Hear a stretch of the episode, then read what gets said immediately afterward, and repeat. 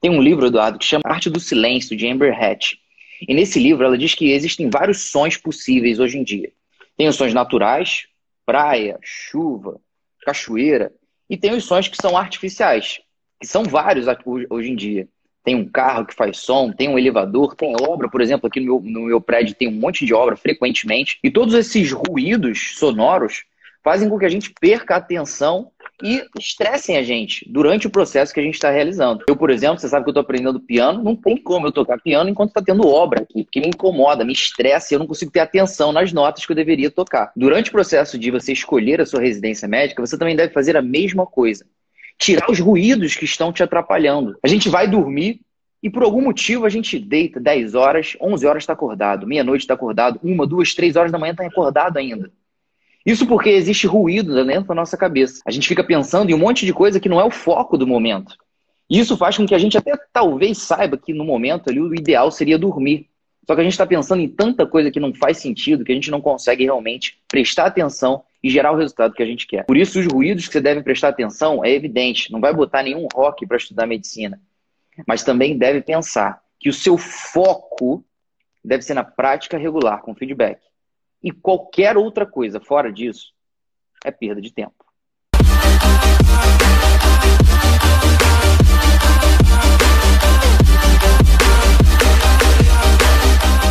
Está começando mais um podcast do Internato Residência Médica. Um podcast que te ensina todas as estratégias para você enterrar e você médico generalista conquistar aquela tão sonhada vaga na residência médica. Meu nome é Felipe Barreto. Meu nome é Eduardo. E o tema de hoje é os três motivos para as suas notas não subirem. Eu só queria deixar claro aqui de que, na verdade, são três motivos para as suas notas não subirem, uma vez que você está estagnado. E não necessariamente no início do ano que você começou a estudar e a sua nota, na verdade, não subiu. E para isso, a primeira pergunta, Eduardo, é a seguinte: o que a pessoa que está estagnada deve fazer? É, então, Barreto, o nome desse, desse episódio do podcast são os três motivos né, da estagnação para as notas não subirem, mas basicamente o que a gente vai passar aqui é um checklist. São três coisas que a pessoa tem que checar dentro da preparação dela para ela saber por que, que ela está estagnada para ela conseguir resolver o problema. E aí, sem dúvida nenhuma, eu vou começar pelo primeiro motivo, que é o primeiro passo do checklist. A primeira coisa que todo mundo tem que ver a qualquer momento que a pessoa tenha qualquer dificuldade na preparação.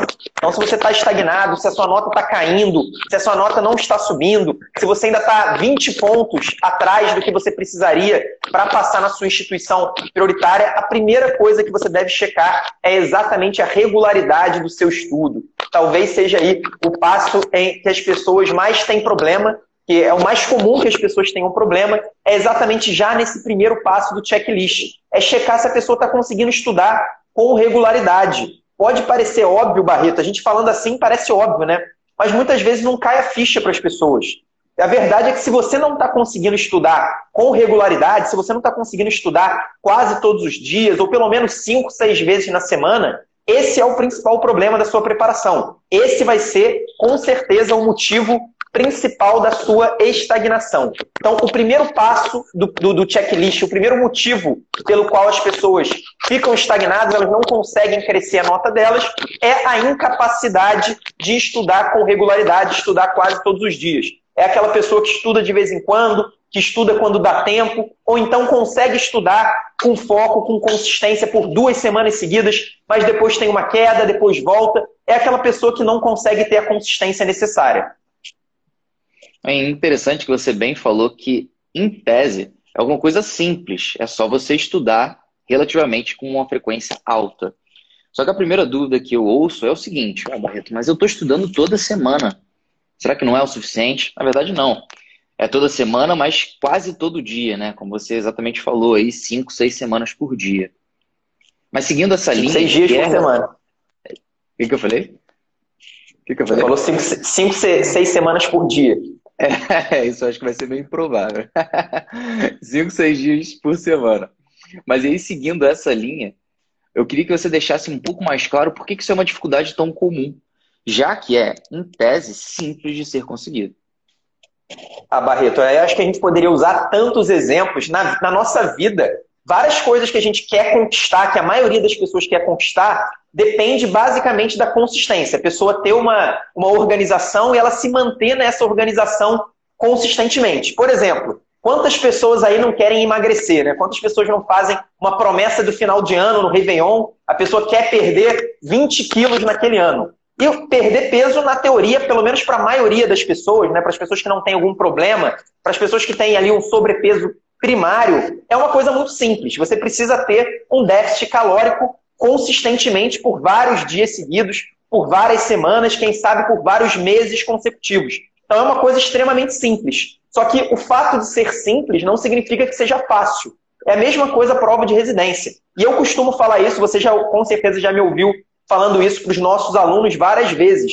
Você seguir a nossa meta, a nossa organização, por uma semana, por duas semanas, até por um mês, é uma coisa muito fácil. É simples, sempre vai ser simples, e é também muito fácil você seguir por pouco tempo. Agora, você seguir por cinco meses, por seis meses, por um ano, como muitas vezes as pessoas fazem é, na preparação para a prova de residência, Aí, apesar disso ser uma coisa simples, você só precisa estudar, mas não é fácil, é muito difícil a gente manter essa disciplina, porque várias coisas acontecem na nossa vida, a gente tem problemas, a gente tem outros projetos aparecendo no meio do caminho, a gente tem dificuldade, todo mundo esse ano, por exemplo, a gente, teve, a gente normalmente tem dificuldades individuais, então a pessoa tem um problema, a pessoa tem um, um problema pessoal, ou a pessoa tem uma formatura dela que acaba tirando o foco do estudo, isso prejudica a regularidade, e esse ano a gente teve um problema coletivo, né?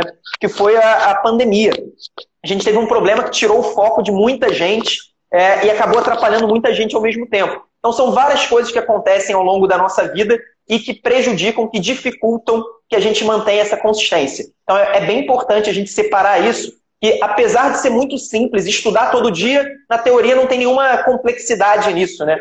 Complexo é a gente pegar alguma fórmula matemática, alguma lei da física, coisas que a gente estudava no, no, ensino médio. Isso não tem nada de complexo. Mas apesar de ser algo simples, não quer dizer que é fácil. Na verdade, poucas pessoas conseguem ter essa disciplina, conseguem ter essa regularidade por muito tempo. Cara, eu adicionaria ainda um outro fator. Não somente o externo, que é evidente, podem acontecer coisas na nossa vida externamente a nós que incomodam, tem coisas, fatores internos, você está ansioso, está depressivo, e você não consegue manter essa consistência.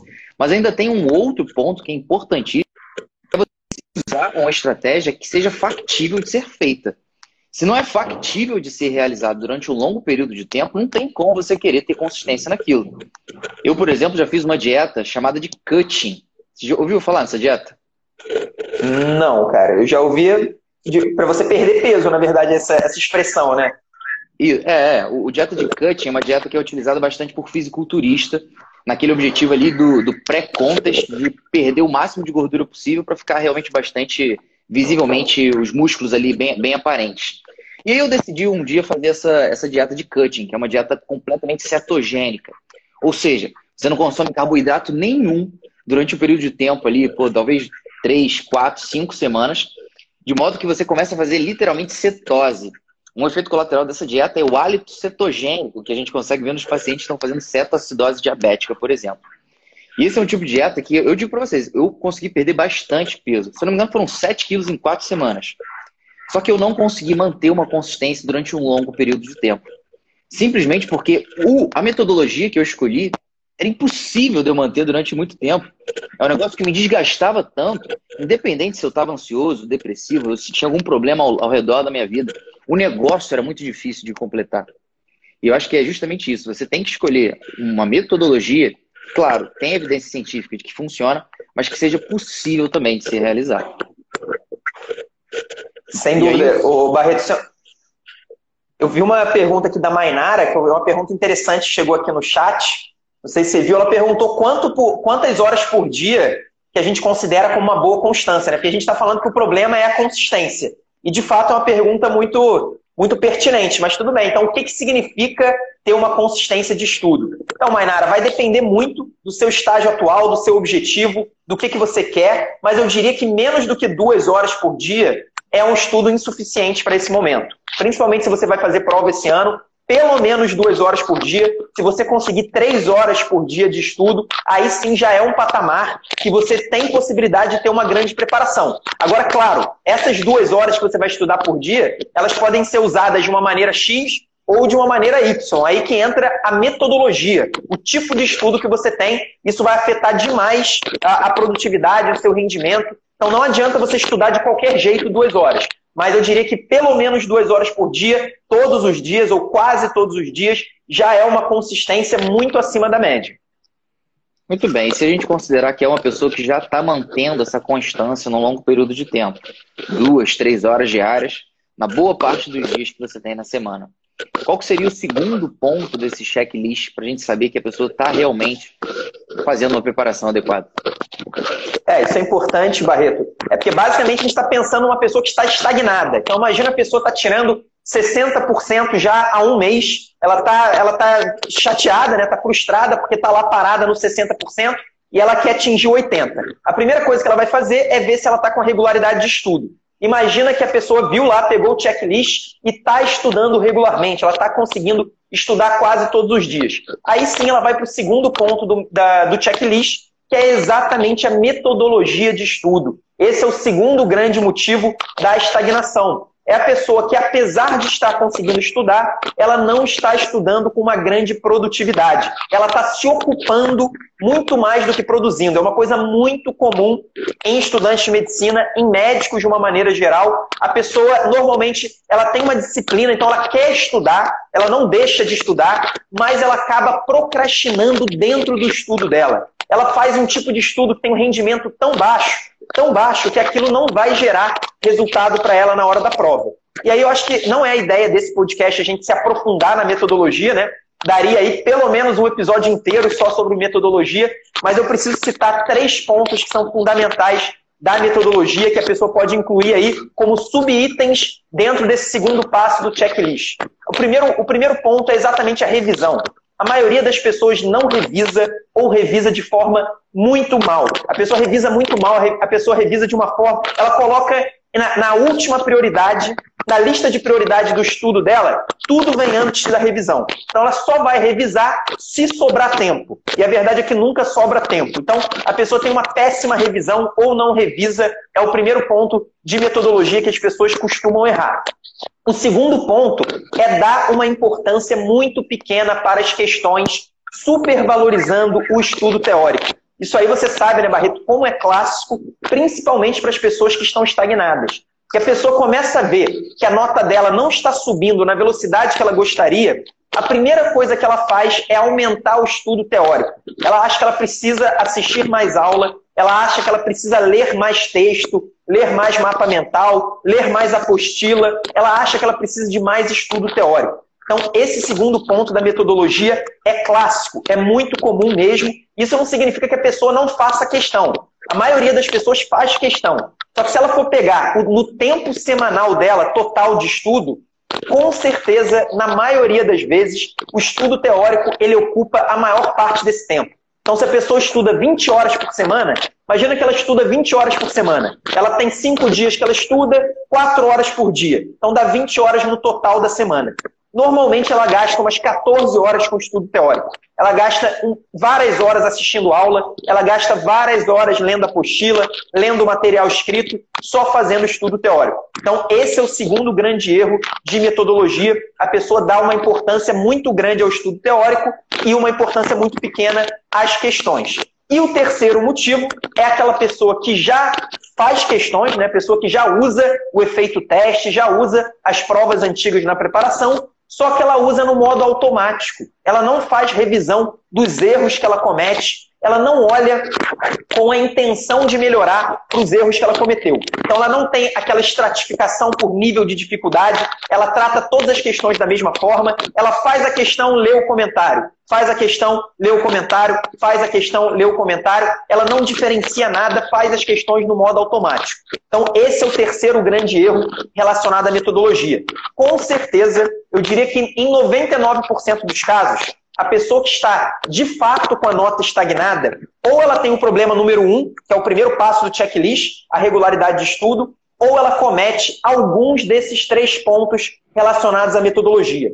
É extremamente raro uma pessoa que não cometa o primeiro erro, né? A, a falha, né? na verdade não é nem um erro, é a primeira falha da, do checklist, que é a regularidade, e nem o, esses três erros da metodologia é extremamente raro que essa pessoa não evolua seu desempenho. Na verdade, eu nunca vi um caso como esse. Claro que eu sei que existe, né? As coisas acontecem de, de várias maneiras, mas pelo menos nos nossos alunos que a gente tem contato direto, todas as vezes que a gente se aprofunda no, na maneira como ele está estudando, a gente encontra algum problema em um desses dois pontos do, do checklist. Cara, eu acho importante realmente a gente mostrar esses pontos de checklist e agora esses três motivos do segundo ponto de checklist, para que fique um pouco mais claro e um pouco mais fácil da pessoa que está ouvindo a gente saber conseguir aplicar as coisas. Opa. Voltou, Edu? Tá dando uma cortada. Voltou, mas tá dando uma cortadinha no seu vídeo. Voltou? Mas agora acho que tá ok. Vê aí. Vou continuar falando. Se tiver ruim, você me avisa. Tranquilo. Então, é bastante, realmente é bastante importante que as pessoas tenham uma noção geral de quais são todos os pontos que são importantes, tanto do primeiro quanto do segundo checklist, quanto dos três motivos desse segundo checklist. Agora, aqui no JJ Mentoria, a gente utiliza um princípio chamado princípio de Pareto, onde a gente se preocupa muito em passar para os alunos aquela quantidade pequena de conhecimento que vai fazer com que eles tenham a maior quantidade de resultado. E nesse sentido, eu queria que você deixasse claro qual que é o princípio de Pareto aqui, nesse segundo checklist. Desses três pontos, qual que é geralmente o problema das pessoas que estão estagnadas? É um cara que não está revisando? É um cara que não está fazendo as questões adequadamente? Ou é um cara que realmente, o principal, o calcanhar de Aquiles dele é que ele não está tendo feedback? Então, Barreto, é muito difícil de eu, de eu dizer isso exatamente. Eu diria que o mais comum é a revisão. Porque, é, na verdade, esse checklist é uma ordem, né? A pessoa que não faz adequadamente a revisão significa que, com certeza, ela não está dando a importância que as questões merecem. Porque as questões, elas entram exatamente na revisão. E se ela não está dando a importância que as questões merecem, com certeza ela não está usando o feedback das questões. Ela não está fazendo a revisão em cima dos erros. Então, acho que é um, é um efeito em cascata. Tudo começa com a pessoa ter um ponto cego relacionado à revisão.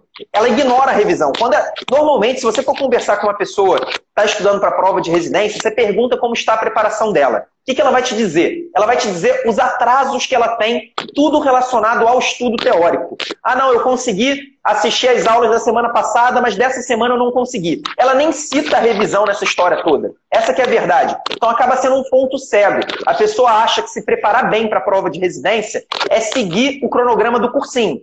E o cursinho tradicional, pelo menos, não a JJ, o cursinho tradicional ele se baseia, ele baseia todo o cronograma e todo o planejamento no estudo teórico, nos novos temas que a pessoa tem que estudar a cada semana. E as pessoas acabam embarcando nessa trajetória, elas acabam embarcando nessa, né, nessa estratégia. Então acaba virando um grande ponto cego a revisão. E aí, como que as pessoas usam normalmente as questões é, dentro dessa estratégia tradicional? Elas usam como um complemento do estudo teórico. Então, a pessoa terminou de estudar pneumonia, ela vai fazer 40 questões sobre pneumonia imediatamente. É, é, a gente costuma dizer que isso é treinar pênalti sem goleiro, né?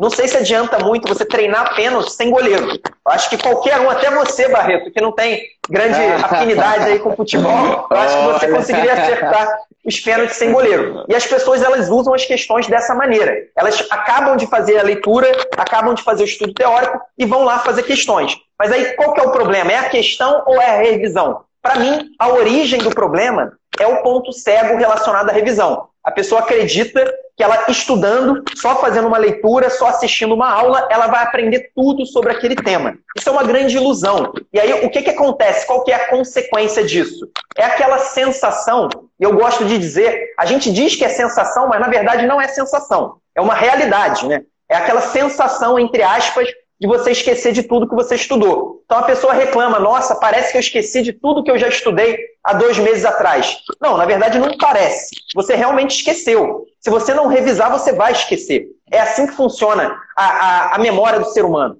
Para a gente memorizar qualquer informação, existem basicamente duas possibilidades. Ou essa informação tem que vir associada a uma emoção muito forte, então, se a pessoa tem alguma vivência junto com uma emoção muito forte, ela provavelmente nunca mais vai esquecer isso na vida dela. Então, essa é uma possibilidade do ser humano memorizar bem determinada informação, determinado conteúdo. E a segunda possibilidade é a repetição. É, são as duas únicas possibilidades da gente memorizar realmente de forma perene determinada informação, determinado conteúdo. Ou a gente tem que se emocionar com ela, ou se emocionar junto com ela, ou a gente tem que repetir aquela informação. Como a gente não vai se emocionar com a medicina inteira, a gente pode até ter algumas técnicas para determinados conteúdos gerarem determinada emoção e você memorizar aquilo de forma mais produtiva. Mas isso é inviável a gente adotar essa estratégia para todos os conteúdos. Então o que resta é exatamente a repetição. E a repetição é igual à revisão. Não existe, não tem como a gente fugir disso. Se você não revisar, você vai esquecer. Se você esquecer, você não vai conseguir escolher sua residência médica. Essa é a grande verdade. Então, isso parece óbvio eu falando assim. Eu acredito que, que a maioria das pessoas, quando eu falo isso, as pessoas concordam, mas na hora de executar acontece alguma coisa. A pessoa fica insegura, ela vê os colegas fazendo diferente, ela vê que o estudo teórico, que a apostila que ela tem é muito grande, ela precisa correr atrás daquilo e ela acaba mudando a estratégia. Então essas mudanças de estratégia, elas são também aí uma das grandes fontes de estagnação no, no caminho para a prova de residência. Se a gente tivesse que deixar de uma maneira bastante sucinta, a gente poderia deixar bem claro dizendo que, na verdade, é prática regular com feedback. Basicamente, se você conseguir organizar e resumir toda a nossa metodologia, é basicamente isso: prática regular com feedback, feita com o maior grau de evidência possível. E tudo bem, Eduardo. É, e se a gente for desmembrar, eu achei interessante, Barreto, o seu resumo, se a gente for desmembrar prática regular com feedback, prática é exatamente o efeito teste, né, as questões. Se a gente falar em prática regular, essa regularidade tem a ver com a revisão, que é a repetição regular. E o feedback é exatamente a correção dos erros. Então você simplesmente você juntou aqueles três pontos da metodologia nessas três palavras. É exatamente isso. Não tem mistério. As pessoas procuram mistério, procuram atalho, procuram alguma dica infalível. Não existe essa dica infalível. O que existe é prática regular com feedback que faz você aprender e memorizar os conteúdos. Ótimo, cara. E se existe uma pessoa que está fazendo essa prática regular com feedback e ainda assim não está melhorando, está estagnado? Qual que é o problema? Então, aí a gente entra no terceiro ponto do checklist. Esse é um ponto que é extremamente comum agora. Esse foi, inclusive, o grande motivo da gente ter trazido esse episódio do, do podcast agora, porque muitas vezes a pessoa está com uma regularidade boa e está com uma boa metodologia. Então, ela está fazendo a prática regular com feedback de maneira adequada. E mesmo assim ela diz que ela está estagnada. Nesse caso, 99% das pessoas, na verdade, elas não estão estagnadas. Elas apenas estão com uma expectativa maior do que a realidade. É a mesma coisa, você que é um cara da nutrologia, Barreto, é exatamente a mesma coisa da pessoa que fez lá a promessa de emagrecimento no ano novo. Então a pessoa quer perder 30 quilos em 2020. A pessoa, entre 2019 e 2020, ela fez uma promessa, ela quer perder 30 quilos no início do ano. A pessoa começa janeiro fazendo uma dieta muito boa e ela começa a perder 5 quilos por semana. Vamos ser realmente bem extremista. A pessoa consegue perder 5 quilos a cada semana ela acredita que ela vai continuar perdendo 5 quilos por semana, toda semana. Então ela acha que em seis semanas vai ser suficiente para ela perder todos os 30 quilos dela e o problema acabou. Então é exatamente um problema de imediatismo, a pessoa ter uma expectativa irreal. E o grande problema da pessoa ter uma expectativa irreal, se a gente for pensar, se a gente for pensar friamente, não faz tanta diferença. A expectativa dela não vai mudar a maneira como ela estuda, não vai mudar a prática regular com feedback. Então, na teoria não tem problema.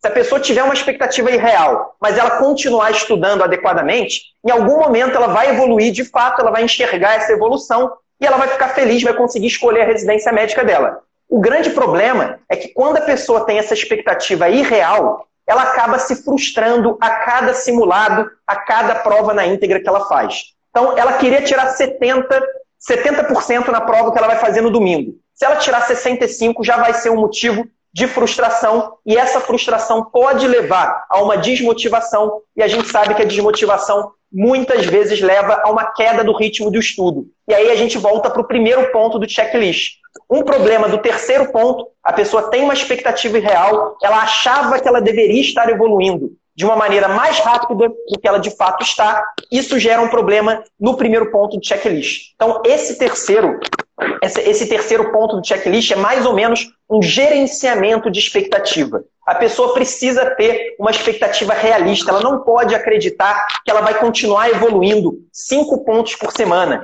Eu, às vezes eu encontro uma pessoa que está com uma nota de 75, várias vezes isso acontece.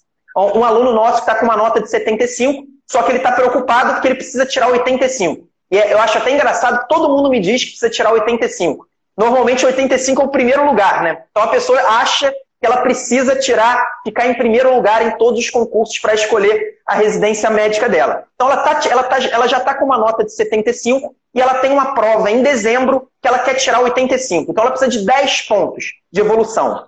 De agora, julho, até dezembro, se a gente fizer um cálculo rápido, são mais ou menos 5 meses, digamos que sejam 20 semanas. Se ela evoluir 0,5 ponto a cada semana até dezembro, ela vai conseguir a nota dela de 85. Só que pergunta para ela se ela quer evoluir apenas 0,5 por semana. Isso aí não é suficiente na cabeça da pessoa. A pessoa quer passar de 75 para 80 na semana que vem e depois, na semana seguinte, ela já quer chegar no 85 e depois ela só vai manter. Essa é a expectativa da pessoa. E o grande risco é esse. Se isso só ficar na cabeça e não afetar em nada na preparação, não tem problema. Vai só gerar uma ansiedade, uma ansiedade que pode ser ruim para ela, até para outros aspectos da vida, mas não vai afetar a preparação. O grande problema é que a pessoa, ao fazer isso, ao ter essa expectativa real, ela vai se frustrar, ela vai se desmotivar e pior, muitas vezes ela pode achar que está no caminho errado. Então imagina aquela pessoa da dieta, chegou ali naquele platô, acha que está estagnado, na verdade não está estagnado, ela só está perdendo peso numa velocidade menor do que estava antes. Imagina se a pessoa acha que o problema está na dieta. Mudar de dieta, ela vai mudar de estratégia. E essa mudança de estratégia é um grande risco. No meio do caminho, você mudar de estratégia, você achar que está indo para o caminho errado, a pessoa vai se desmotivar. Então, às vezes ela muda de dieta, às vezes ela simplesmente para a dieta. Ela acha que não está dando certo, se não está dando certo, vamos voltar a comer do jeito que eu comia antes, né? Pelo menos era mais gostoso. Então a pessoa começa a mudar de estratégia, mudar de, de ideia, e isso vira um grande problema naquele primeiro ponto do checklist, se ela parar de estudar, ou no segundo ponto do checklist, se ela resolver mudar de estratégia. Então, esse é o grande risco da falta de gerenciamento de expectativa, da expectativa irreal, do imediatismo, que é uma característica do ser humano, mas prejudica muito a evolução na prova de residência. E pelo jeito que você está falando, me parece que a pessoa deveria esperar uma melhora rápida nos primeiros meses de estudos e depois um platô, ou seja, uma melhora bem gradualzinha quando a gente pensa, quando a gente chega ali em julho, agosto, setembro. Você falando isso, eu penso inclusive, na verdade, como funciona na nutrologia ou na medicina do esporte. Quando a gente começa a malhar, se for um cara que nunca foi treinado, no primeiro ano ele consegue ganhar 10 quilos. No segundo, ele já ganha 4 com muito mais dificuldade. No terceiro, para ele ganhar 2 quilos, ele tem que fazer um esforço descomunal. Mas a partir do quarto, quinto ano, se ele ganha um quilo por ano, realmente é um negócio que é fora de série. É exatamente assim que funciona com uma pessoa que está na residência? Ou o padrão de evolução é um pouco diferente? É, eu acho que é uma excelente analogia essa questão do emagrecimento com, o estudo para prova de residência, que tem muita semelhança. Você falou muito bem aí, no, no, meio da sua frase, você falou que a pessoa, quando ela não é treinada, ela evolui muito rápido no início. E é exatamente isso que acontece na média nos candidatos à prova de residência. Você sabe muito bem que quando a gente começou a mentoria esse ano, lá no início de janeiro, a gente fez uma prova de nivelamento e a nota média da prova de nivelamento, que é logo depois que o cara entrou na mentoria, fez uma prova, fez um simulado nosso. A nota média foi 46%. Então, 46%, eu diria que é uma pessoa destreinada para a prova de residência. É uma pessoa que ainda não focou em estudar para a prova de residência. Essas pessoas que tiraram 46%, aquelas que conseguiram seguir os dois primeiros pontos do checklist, ou seja, estudaram com regularidade e seguiram a metodologia da prática regular com feedback, elas evoluíram rapidamente. Depois de um mês e meio, essa, essa nota já estava chegando em 58. Então a gente aumentou de 46 para 58. Depois de dois meses, a gente já chegou a 61% de média. Então, na média, as pessoas que estão lá atrás estão com uma nota ruim, elas começam a subir rapidamente. Isso acontece porque quando você está tirando 45%, 46%, você está errando muitas questões fáceis. Você está errando questões que você poderia acertar mesmo sem estudar o conteúdo. Só ganhando um pouco de prática em prova de residência, entendendo os principais conteúdos, fazendo o mínimo você já consegue subir.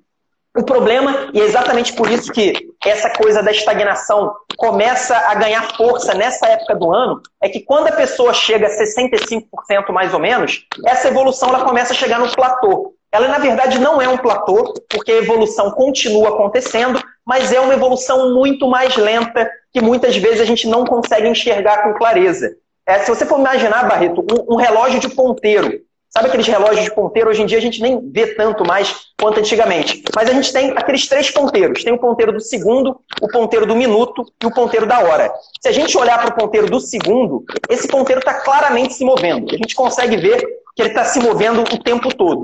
O ponteiro do minuto, se a gente prestar atenção nele, a gente também consegue ver que ele está se movendo. Então ele se move de uma maneira muito mais lenta, mas a gente consegue ver, se a gente prestar atenção por alguns minutos nele, que ele está realmente se movendo. Agora, o ponteiro da hora, apesar dele também estar se movendo constantemente, se a gente ficar olhando para um relógio, a gente não vai enxergar esse ponteiro da hora se movendo. Vai parecer para a gente que ele está parado. A gente só vai conseguir enxergar que ele se moveu depois de uma hora. Então, se você está agora, meio-dia e meia mais ou menos, vendo um ponteiro, vendo um relógio de ponteiro, e você volta às duas da tarde, você vai ver com muita clareza que aquele ponteiro se moveu, que ele claramente se mexeu do meio-dia para duas horas. Agora você não consegue enxergar isso em tempo real. É exatamente a mesma coisa que acontece quando a pessoa chega no 65%. Ela, o ponteiro dela de evolução começa a ficar mais parecido com o ponteiro da hora. Ela não vai conseguir enxergar a evolução dela dia a dia, semana a semana. É uma evolução que vai estar escondida. Agora, depois de um mês, se ela olhar para trás, da mesma maneira que eu falei, que você olharia para trás de duas horas da tarde para meio-dia, se ela olhar para trás daqui a um mês, aí sim ela vai enxergar que o ponteiro se mexeu, que ela evoluiu, que as notas dela, que as notas dela evoluíram. Então, essa é a grande questão do, da, do aumento da evolução. A pessoa não enxerga o crescimento da mesma maneira que ela enxergava no início. E isso, muitas vezes, para quem não entende esse processo, para quem não tem isso na cabeça, isso se torna um grande problema. A pessoa fica frustrada, fica motivada e, claro, pode acabar afetando os dois primeiros pontos do checklist. E aí, ainda sobre essa questão da estagnação, acho que é um ponto também muito, muito importante. É fundamental dizer que, apesar do nosso crescimento ser progressivo, não significa que toda prova que você fizer, você vai tirar uma nota melhor do que a prova que você fez anteriormente.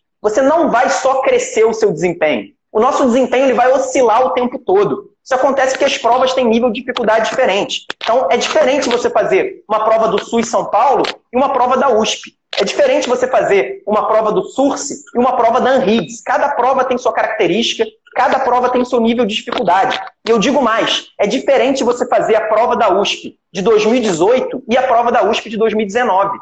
Então, cada prova tem sua peculiaridade e tem o seu nível de dificuldade. E por isso, a nossa nota, o nosso desempenho, ele sempre vai oscilar. O X da questão, o grande ponto, é ele começar a oscilar em níveis cada vez maiores, em patamares cada vez maiores. Então, esse é o grande ponto. Se a pessoa não entende a dinâmica da evolução no desempenho de prova de residência, o grande risco é ela achar que ela sempre está no caminho errado. Ela sempre vai olhar para o lado vazio do copo, né?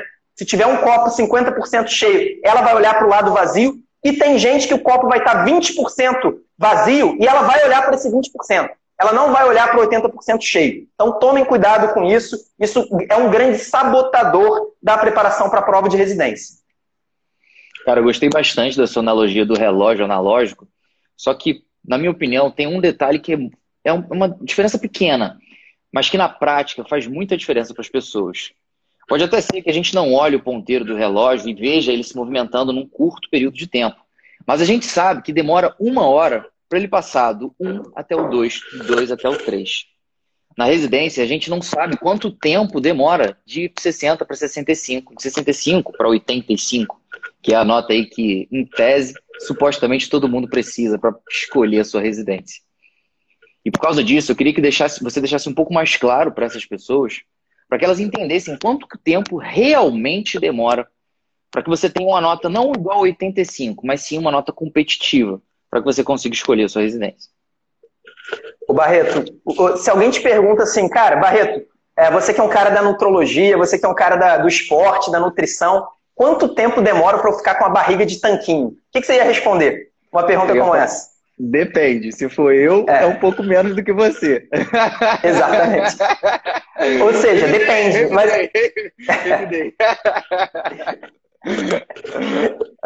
Exatamente, cara. Não tem como a gente falar em, em, quantidade de tempo. É impossível, porque depende de onde a pessoa está, depende daqueles dois primeiros pontos do checklist. Então, eu esqueci o nome, acho que era Amanda que perguntou sobre, sobre quantas horas a pessoa estuda por dia. Se a pessoa estudar duas horas, ela vai tender a ter uma evolução muito mais lenta do que a pessoa que estuda cinco horas por dia.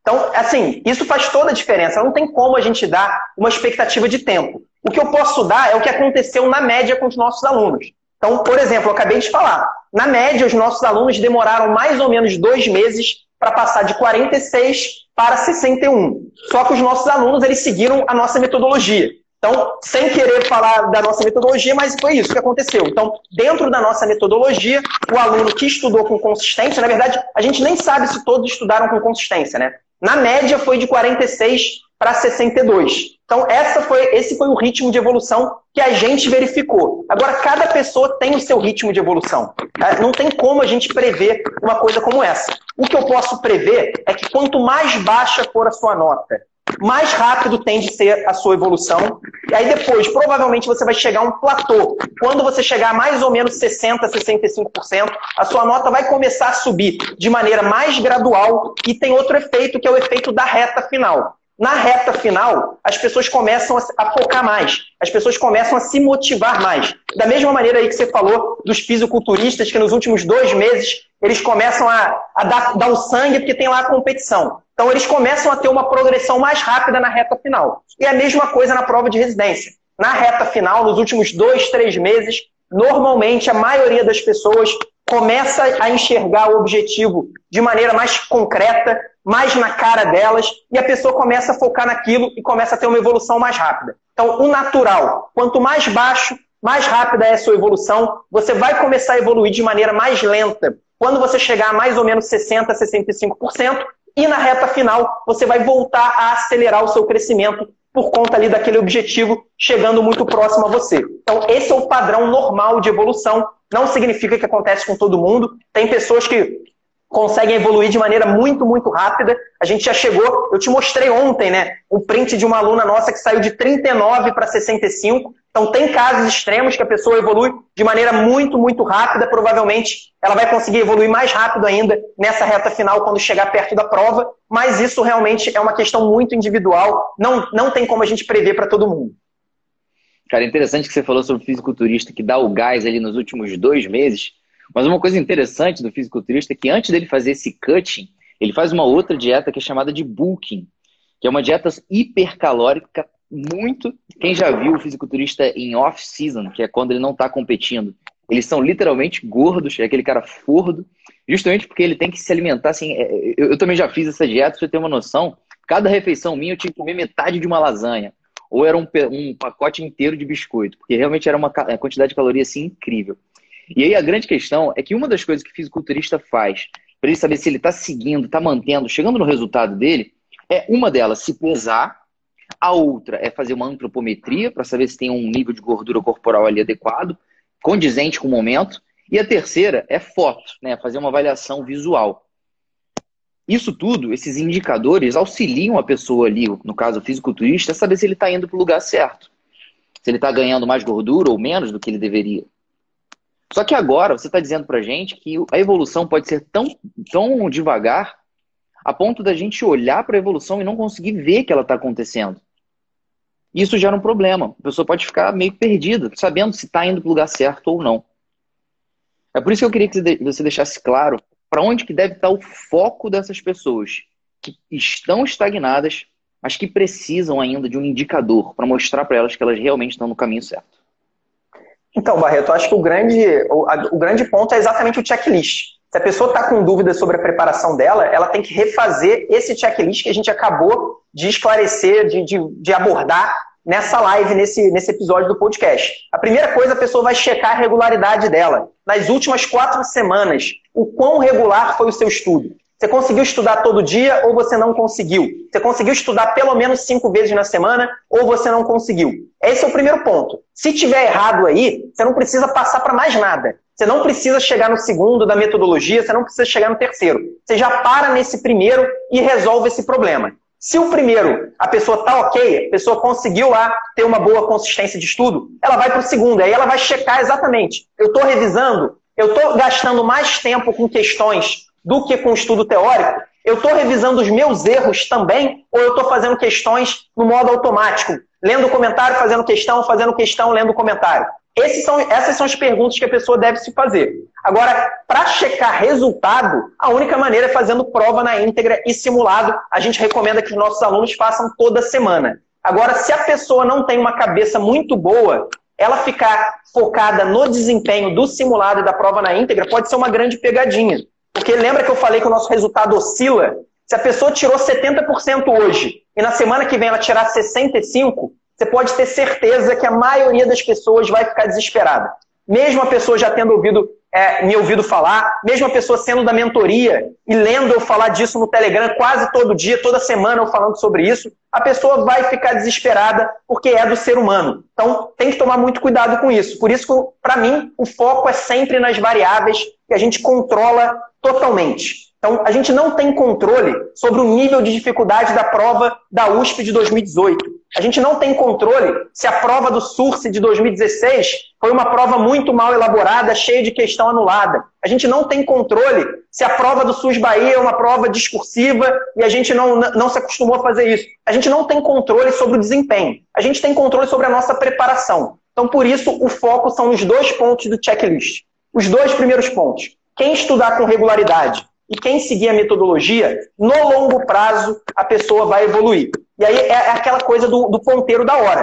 A pessoa não pode ficar olhando para o ponteiro da hora, segundo a segundo, para checar se ele está se movimentando. Não adianta. Se você quer saber se o ponteiro da hora está funcionando ou não, você só vai conseguir ver depois de uma hora, depois de meia hora, pelo menos. E aí você vai ver que ele, se ele se moveu ou não. Você ficar olhando para o ponteiro da hora é, segundo a segundo para checar se ele está se movimentando ou não, é uma grande perda de tempo e é um grande gatilho de ansiedade. Então, é, é, é esse é o grande ponto. Não dá para ficar só prestando atenção no resultado do simulado, no resultado da prova na íntegra. Isso só vai piorar a saúde mental da pessoa.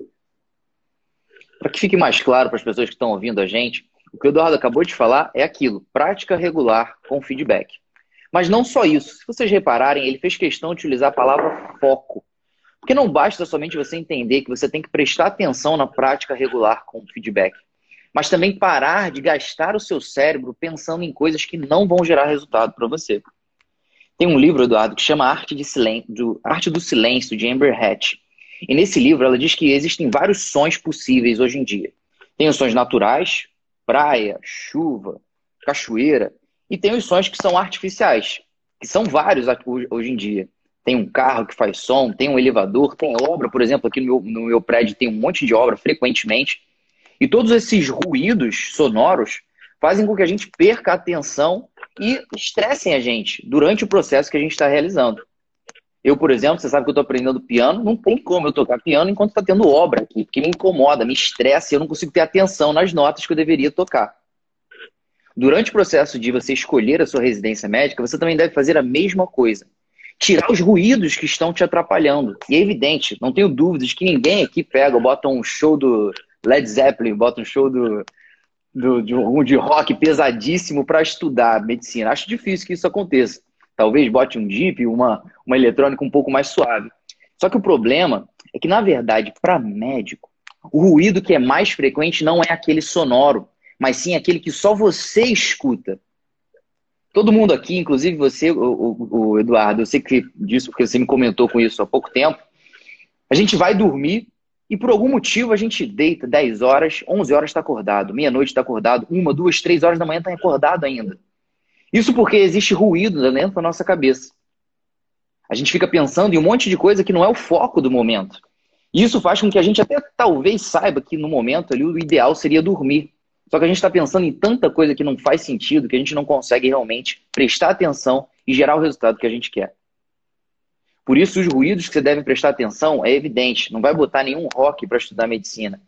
Mas também deve pensar que o seu foco deve ser na prática regular, com feedback.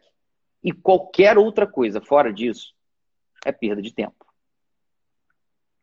E agora, é, só para só para concluir isso, Barreto, tem a ver com o que você falou. Muitas vezes o ruído também, além de ser um ruído interno, o ruído vem de, de pessoas, de amigos, de colegas. A pessoa, às vezes, ela acha que está estagnada e manda aquilo no grupo do WhatsApp. Sabe aquele grupinho de estudo? E aí as pessoas começam a dar palpite na preparação, começam a, a querer mudar a estratégia da pessoa. Então começa um monte de cego tentando se guiar. Essa que é a verdade. E isso só gera confusão, isso não ajuda em nada a pessoa a ter essa prática regular com feedback. Então a gente tem que tomar muito cuidado com isso. O foco é sempre nas variáveis que a gente controla. E na prova de residência, para a preparação de prova de residência, a gente só controla a nossa regularidade, o quanto que a gente estuda e a qualidade desse estudo. A gente não controla mais nada. Então, esses são os dois focos que a gente tem que ter. Beleza. E se você tivesse que fazer uma hierarquização ou dizer qual desses checklists são os mais, é o mais importante, qual que você diria? É exatamente na ordem do checklist. A, a primeira pergunta é a regularidade do estudo. Essa é a mais importante, porque se o cara não está cumprindo isso, ele não precisa nem passar para o segundo passo. Ele já para por aí. Ele não precisa ir para a parte da metodologia se nem regularmente ele está estudando. A primeira coisa é resolver a regularidade. Em segundo lugar, é o segundo ponto do checklist. É a segunda coisa, se você não está revisando, cara, você já tá. O, o motivo da sua estagnação já está muito claro. É exatamente a falta de revisão. Foi o que a gente falou. É, é, é esperado que você esqueça os conteúdos se você não está revisando. E se você esquece o conteúdo, é esperado que você não evolua. Porque você não, você não consegue acumular informação. Você não consegue acumular pontos na sua prova. Você vai ganhando, você ganha um ponto de pneumonia essa semana, porque você estudou pneumonia, só que na semana seguinte você perde, porque você esqueceu. Aí você ganha um pontinho de infarto na semana seguinte. Na outra semana você ganha um pontinho de insuficiência renal, mas você já perdeu de pneumonia e de infarto porque você não revisou. Então acaba virando, você, você entra numa corrida ali tentando pegar o seu próprio rabo. É aquela coisa que você não sai do lugar. Então, é, o primeiro ponto do checklist é o mais importante, o segundo é o mais importante, e o terceiro é a cereja do bolo. Porque o terceiro é o seguinte: você está cumprindo o primeiro e o segundo, o terceiro é o seguinte, fica calmo. Fica calmo, fica tranquilo, a sua evolução ela vai acontecer, mas ela acontece no longo prazo, ela não acontece da noite para o dia. Perfeito. Se você tivesse que resumir esse episódio em poucas palavras, dizendo quais são as coisas mais importantes que a gente discutiu hoje, o que, que você diria? Cara, eu diria que o foco tem que estar na preparação sempre que a pessoa estiver na dúvida. Será que eu estou indo para o lugar certo? Será que eu estou fazendo a coisa certa? Ela tem que voltar nesse checklist. Então, siga o, o, passo número um, depois o número dois, depois o número três e foca no longo prazo. Lembra do que eu falei do ponteiro da hora, porque isso é muito importante. Não faz sentido você ficar parado olhando para o ponteiro da hora para ver se ele está se movendo. Você não vai saber se ele está parado ou se ele está andando. Então, não faz sentido. Foca no que você controla, que eu tenho certeza que o resultado vai vir. Maneiro. A Fernanda acabou de perguntar o seguinte: além. Acabou de perguntar, não, perguntou um pouquinho antes. Além do tempo, quantas questões por dia é o ideal? Então, Barreto, não tem como falar do ideal, vai mais ou menos lá na questão da, da barriga de tanquinho, é muito difícil, mas eu diria que 20 questões é o mínimo do mínimo que você tem que fazer por dia. O ideal é que você consiga fazer umas 40, 50 questões por dia, mas isso vai depender de outras variáveis também e do tempo total que você tem para estudar. Se você me disser que você tem 8 horas por dia para estudar, eu vou dizer que você tem que fazer muitas questões. Agora, se você disser que você só tem 2 horas por dia para estudar, isso vai mudar completamente. Então, varia demais, tem várias coisas que podem influenciar nessa resposta, mas eu diria que o mínimo do mínimo são 20 questões por dia. Cara, muito bom. Eu que eu só para finalizar aqui esse podcast, queria só deixar bem bastante claro que, na verdade, essa metodologia aqui sobre os três motivos para suas notas não subirem, é evidente que a gente está discutindo para pessoas que querem escolher a sua residência médica. Mas na prática, isso pode ser utilizado para qualquer coisa. Um cara que está querendo emagrecer, a gente usou um monte de exemplo aqui. Se ele não tem consistência, independente da dieta que ele siga, ele não vai emagrecer. Talvez ele consiga até fazer uma dieta, escolha e faça diariamente. Mas se ele faz um jejum intermitente e quando ele vai comer, ele se, se come uma pizza das Talos aqui do Rio de Janeiro, gigantesca, com um monte de, de caloria, irmão, não vai emagrecer. A metodologia está completamente errada. Agora, se ele faz dieta e fica, e claro, vai emagrecer, né, com consistência e metodologia, vai emagrecer inicialmente e continua querendo emagrecer rapidamente, no mesmo, na mesma velocidade que foi no início, não tem jeito, esse imediatismo também não vai funcionar. O tema de hoje foi os foram os três motivos para suas notas não subirem. Por que, que você está estagnado? Esse foi o podcast do Internato Residência Médica. O podcast que te ensina todas as estratégias para você interno e você médico generalista conquistar aquela tão sonhada vaga na residência médica. Não se esqueçam de nos seguir no Spotify, YouTube, Facebook e Instagram para mais conteúdos gratuitos como esse. Meu nome é Felipe Barreto. Meu nome é Eduardo. E antes de finalizar, só queria deixar um recado para quem é da mentoria, o pessoal que está na JJ, que eu sei que tem muita gente aqui que está assistindo, que vai assistir depois, que são nossos mentorandos. Nesse domingo a gente vai ter uma live muito legal para falar sobre a concentração no estudo.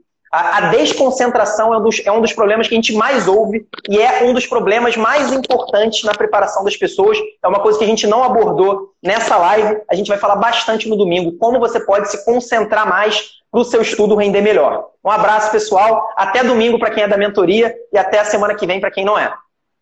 Um abraço.